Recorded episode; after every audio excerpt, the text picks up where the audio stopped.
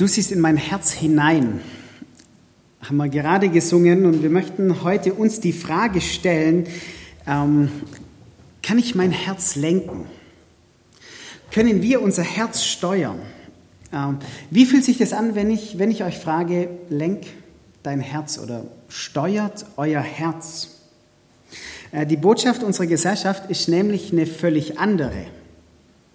Äh, die Botschaft unserer Gesellschaft ist, äh, folge deinem Herzen. Weiß nicht, das habt ihr bestimmt schon öfters mal gehört. Ähm, es gibt eine Facebook-Seite, ähm, die heißt, hör immer auf dein Herz. Dein Verstand kann dich nicht glücklich machen. Oder ähm, wer sich ein bisschen in der Popmusik der 80er Jahre noch auskennt, äh, Marie Fredriksen von Roxette, die Gruppe kennt vielleicht äh, noch der ein oder andere. Äh, sie singt ihrem Publikum zu Listen to your heart. There's nothing else you can do. Also hör auf dein Herz, was Besseres kannst du gar nicht machen.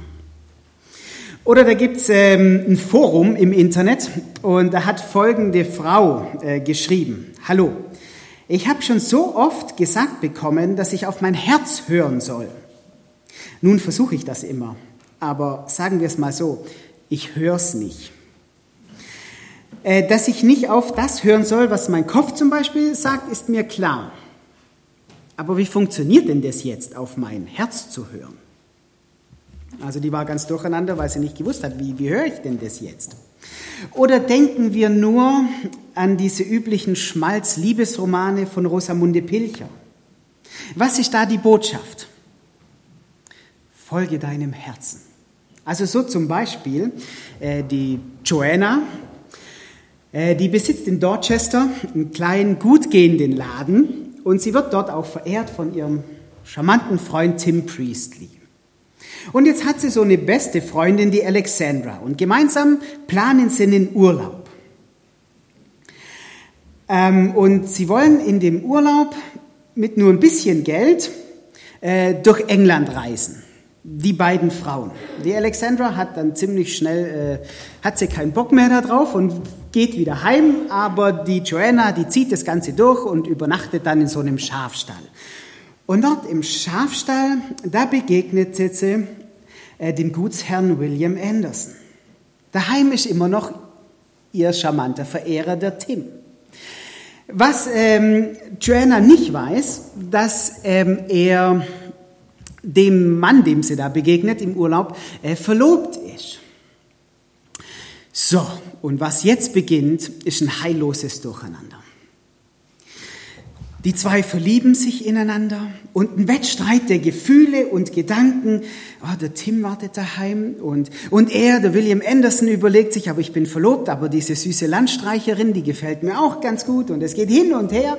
Ein Kampf der Gefühle und was kommt am Ende dabei raus? Schalt deinen Verstand aus und folg einfach das, was deine Gefühle sagen. Folg deinem Herzen. Voll romantisch, oder? Aber auch voll der Scheiß. Muss man auch mal sagen.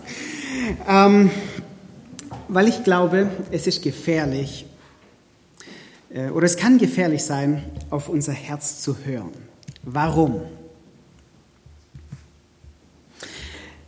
Ähm, weil ich glaube, dass unser Herz programmierbar ist. Unser Herz ist wie so ein Computer. Und Computer müssen programmiert werden. Und ein Computer weiß nur das, was ich ihm einspeise, das, was ich ihm gebe. Ein Computer ist schlichtweg von seiner Programmierung und den Daten abhängig. Und so ist es mit unserem Herzen auch. Äh, unser Herz ist nicht so intelligent, äh, wie wir denken. Im Gegenteil. Unser Herz folgt immer dem, was wir ihm zu füttern geben, wie wir unser Herz programmieren. Ähm, interessanterweise sagt Jesus in Matthäus 6, Vers 21, denn da, wo dein Schatz ist, da ist auch dein Herz. Also nochmal, da, wo dein Schatz ist, da ist auch dein Herz. Das heißt, das, was ich als Schatz erwähle, dem folgt mein Herz. Das, was ich als wichtig erachte oder wertvoll, denke, das findet mein Herz auch wertvoll. Also das Herz folgt dem, was ich wichtig finde. Das Herz folgt. Das Herz geht nicht voraus. Das Herz folgt dem, worauf ich meine Aufmerksamkeit lenke. Nicht ich sollte meinem Herzen folgen. Das Herz folgt nach. Es folgt den Werten, die ich ihm eingebe. Ich mache Schätze für mich aus und mein Herz findet diese Schätze cool. Und dann wird mein Herz genau da sein, was ich sage, was wichtig ist, was mein Schatz ist. Das Herz folgt mir. So einfach ist das mit unserem Herzen. Und dann kann es nämlich sein, ähm, dass unser Herz äh, nicht immer ein guter Ratgeber sein kann. Immer wieder berät uns unser Herz schlecht. Wenn wir unserem Herzen uneingeschränkt folgen, dann treffen wir oft falsche Entscheidungen für unser Leben. Ähm, passiert Männern, naja, mit 40 oder so, passiert es Männern immer und immer wieder. Auf einmal lernt sie die Sekretärin mit neuen Augen zu sehen und entdecken darin auf einmal ihren großen Schatz. Und daheim, die Frau und die Kinder, ist auf einmal nicht mehr der Schatz. Und was machen sie? Sie folgen ihrem Herzen weil sie ihr Herz anders programmiert haben. Und dann setzen sie die ganze gute Familie, die Kinder und alles aufs Spiel, nur weil sie ihrem Herzen äh, gefolgt sind. Ich habe das jetzt von einem, ja, besonders traurig für mich, ähm, weil ich die beiden selber getraut habe. Ähm, naja, einem Freund von mir ging es ähnlich. Jemanden kennengelernt und naja, die übliche äh, Story kennen wir. Also unser Herz kann uns immer wieder auch ähm, falsch zur Seite stehen mit dem, was es uns rät. Warum ist das so? Ich glaube, äh, weil wir uns nicht auf unser Herz verlassen können. Ähm, das ist jetzt ganz arg böse von mir, dass ich uns dieses romantische Bild äh, von unserem Herzen zerstöre. Äh, was? Mein Herz ist böse? Was? Mein Herz ist nicht so gut, wie ich denke? Ähm, interessant ist, dass uns die Bibel gar nicht so ein süß romantisches Bild von unserem Inneren vermittelt, sondern eher so ein ganz nüchternes und äh, wachrüttelndes Bild. Ähm, Jesus sagt zum Beispiel, was jedoch aus dem Mund herauskommt, aus dem Herzen. Und diese Dinge sind es, die den Menschen unrein machen. Also das, was aus dem Herzen rauskommt, das, was da drin steckt, ähm, das ist nicht gut. Da kommen raus böse Gedanken, Mord, Ehebruch, Unzucht, Diebstahl, falsche Aussagen, Verleumdungen. Und 2000 Jahre vor Jesus hat das Volk Israel auch schon gewusst. Ähm, da hat äh, Jeremia hat gesagt, äh, trügerisch ist das Herz, mehr als alles, und es ist unheilbar. Und wer kennt sich mit ihm aus? Jeremia 17, Vers 9. Also unser Herz kann, kann trügerisch sein. Es kann uns zu Fehleinschätzungen führen. Es kann uns täuschen. Es kann uns was vorgaukeln, was gar nicht der Realität entspricht. Boah, so, das waren jetzt die schlechten Nachrichten. Äh, die waren jetzt echt nicht gut, aber ich glaube ganz hilfreich. Aber da, wo, ähm, es schlechte Nachrichten gibt, äh, da gibt es ja oft auch gute Nachrichten. Und die würde ich euch ähm, jetzt, würde ich euch jetzt gern auch noch mitgeben. Nämlich genauso, wie mich mein Herz täuschen kann, so kann es mir doch tatsächlich auch helfen, das Gute zu finden. Wenn wir es erlauben, dass Gott unser Inneres äh, programmiert, dass Gott unser Inneres prägt, wenn wir unsere Werte und unsere Schätze an Gott festmachen. Wenn wir unser Herz von seinen Werten, das, was Gott wichtig ist, das, was für Gott ein Schatz ist, und von seinem Wort her prägen lassen, dann schaut die ganze Geschichte schon ein bisschen anders wieder aus. Aber genau dafür äh, müssen wir uns entscheiden. Das heißt, wir müssen Verantwortung für unser Herz übernehmen. In Lukas 6, Vers 25, ähm, da sagt Jesus, ein guter Mensch bringt Gutes hervor aus dem guten Schatz seines Herzens. Ein böser Mensch dagegen bringt Böses hervor, weil sein Herz mit Bösem erfüllt ist. Denn wie der Mensch in seinem Herzen denkt, so redet hier. Also hier steht nicht, ein guter Mensch hat ein gutes Herz. Hier steht, ein guter Mensch bringt Gutes hervor aus dem Schatz seines Herzens.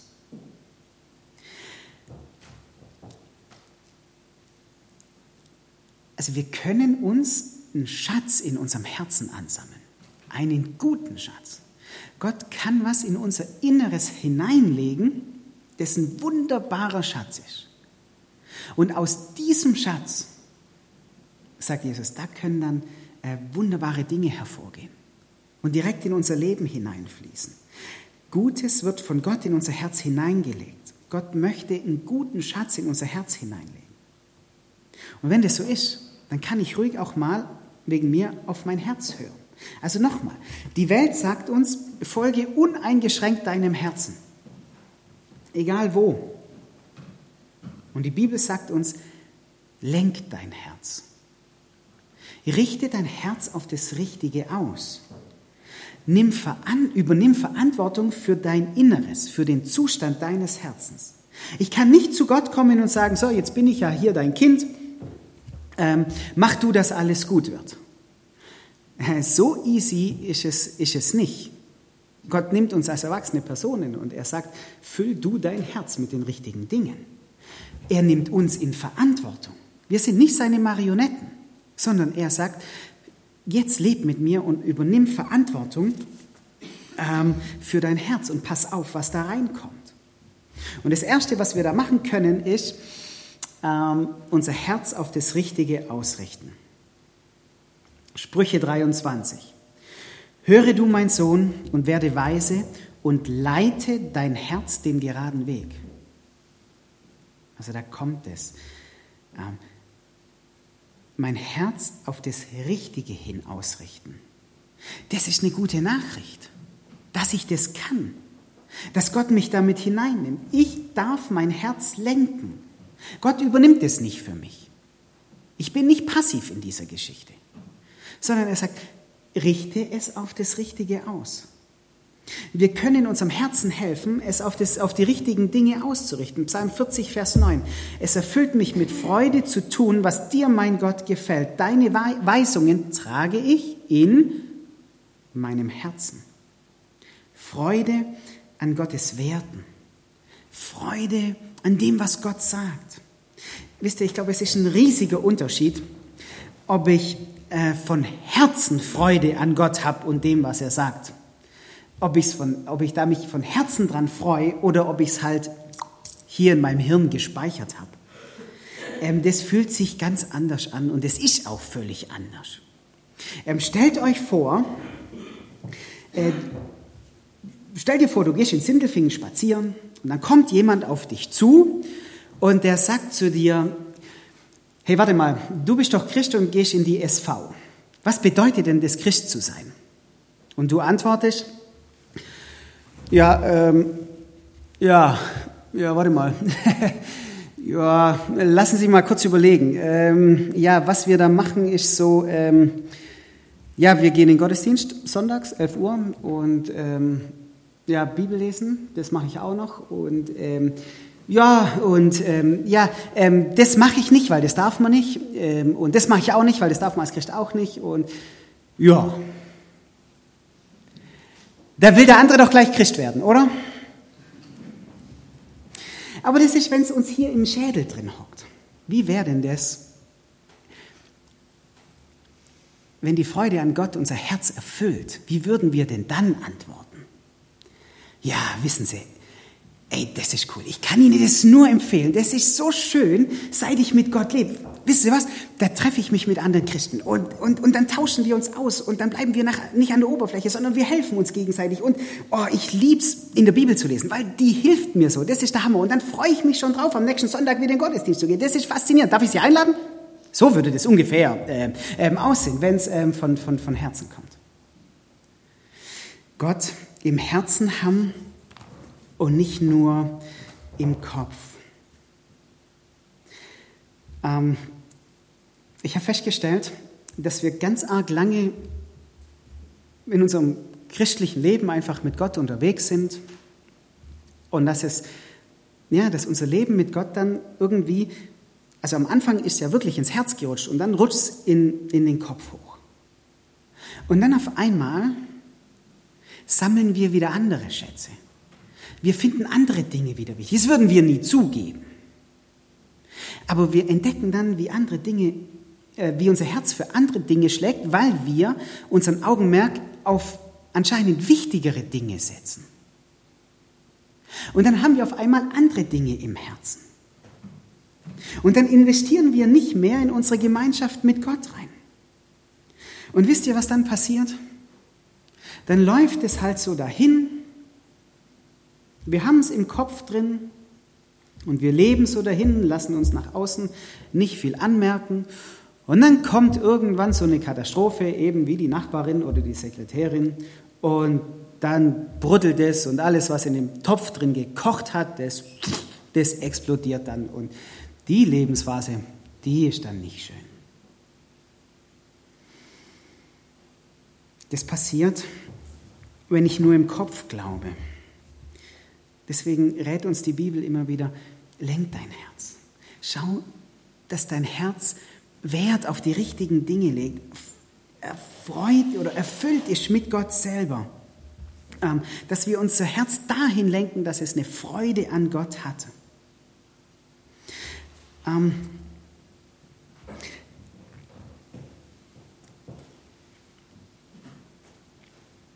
dass es vom Kopf ins Herz rutscht. Und dann, glaube ich, kann ich auch immer mal wieder auf mein Herz hören. Aber nicht alles, was aus meinem Herzen rauskommt, ähm, das ist gleich ähm, ähm, Gott.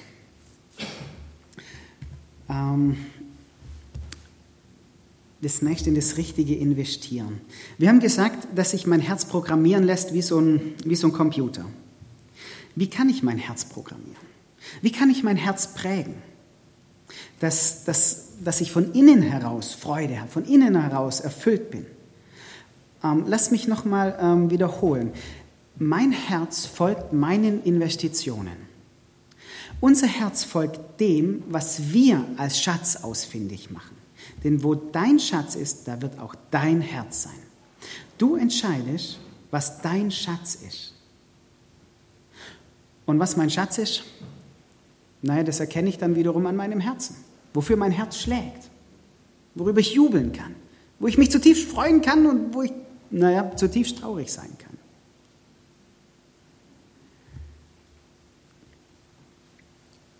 Das Herz folgt meinem Schatz. Worin investiere ich dann? Was oder darin, in die Dinge, in die ich investiere, die findet mein Herz interessant. Ähm, das jetzt mal positiv ausgedrückt. Ähm, ich bin ja verheiratet und meine Frau liebt Blumen.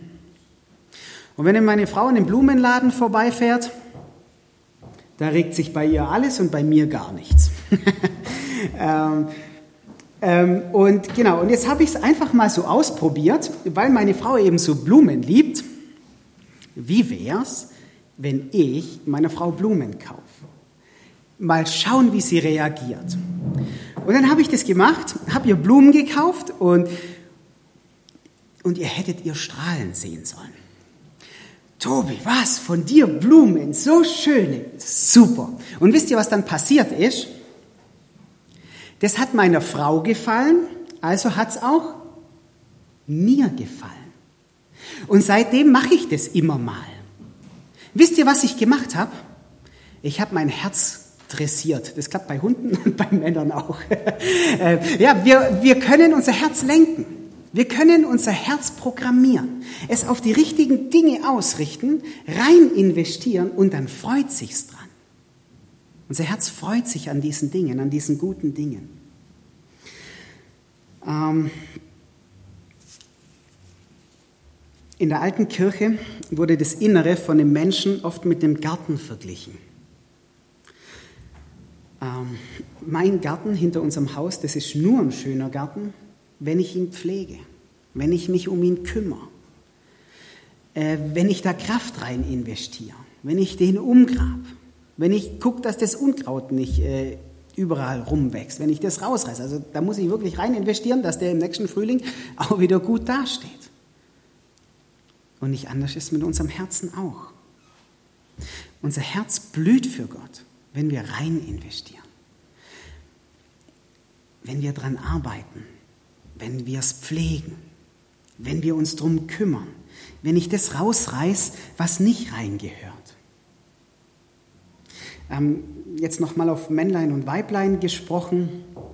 Der Garten, den ich gieß, der wird schöner. Ähm, und wenn ich jetzt den Garten meiner Sekretärin andauernd gieß, na ist klar, was schöner wird und was daheim verwelkt, oder? Aber wenn ich mir die Mühe mache, den Garten meiner Frau zu pflegen, dann wird auch die schöner. Das dritte, kümmere dich um dein Herz. Unser Herz ist ganz arg bedürftig. Unser Herz ist ganz arg hungrig nach Gutem. Und es will gepflegt und es will gefüttert werden. Wenn ich das nicht mache, dann verkümmert es. Wenn ich mein Herz nicht mit den guten Dingen fütter, wenn ich ihm nicht die guten Dinge zuflöße von, von, von, von Gott, dann wird es verkümmern, dann wird es austrocknen, dann wird es irgendwann wüst daliegen.